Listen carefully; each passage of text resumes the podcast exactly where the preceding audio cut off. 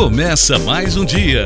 Felicidade, carinho, sorriso, afeto, ternura, amor, alegria. Alegria de viver. Com Orson Peter Carrara. Descoberta interior. Por timidez, medo, condicionamentos, traumas e até mesmo comodismo, deixamos de descobrir nossos próprios talentos, potencialidades e perspectivas. Muita gente verdadeiramente se trava pela ausência dessa iniciativa de autovalorização. Não há o que temer, todos somos capazes. É preciso reagir às ideias de derrotismo ou baixa autoestima. É preciso parar de nos considerar vítimas de pessoas e circunstâncias, reagindo às nossas imaginárias fraquezas e incapacidades para alcançarmos voos de realização pessoal. Como conseguir isso? Perguntarão muitos. O processo é muito simples. Basta o exercício da viagem interior. Conversar consigo mesmo. Entrevistar-se. Parece estranho, mas é real.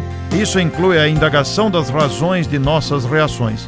Qual a razão de nossas alegrias, de nossas tristezas, angústias e ímpetos de agressividade ou irritação?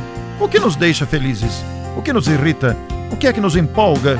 Como são nossas reações diante das adversidades e circunstâncias difíceis? Ao mesmo tempo, analisemos nosso próprio comportamento no relacionamento uns com os outros. Alguém tem algo a reclamar de nós?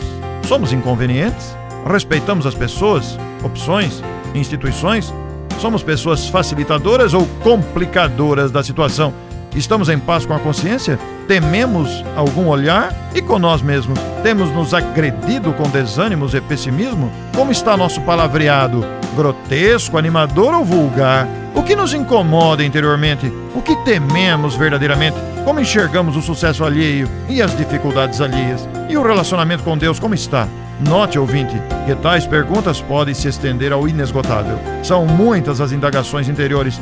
Se não bastasse, o que dizer dos questionamentos advindos dos relacionamentos nem sempre saudáveis, muitas vezes tensos e desafiadores. Por isso, uma entrevista pessoal é uma dica de descoberta interior. Descoberta que nos revelará as potencialidades, habilidades, virtudes e também nossas sombras, estas aguardando nossa renovação. Afinal, estaremos frente a frente com nossas tolas vaidades, com nosso egoísmo feroz e orgulho dominador. Aí surge a oportunidade de investir nas virtudes e lutar contra as imperfeições e também usar as potencialidades. Quem de nós não possui virtudes? Todos possuímos. Não há o que argumentar contra.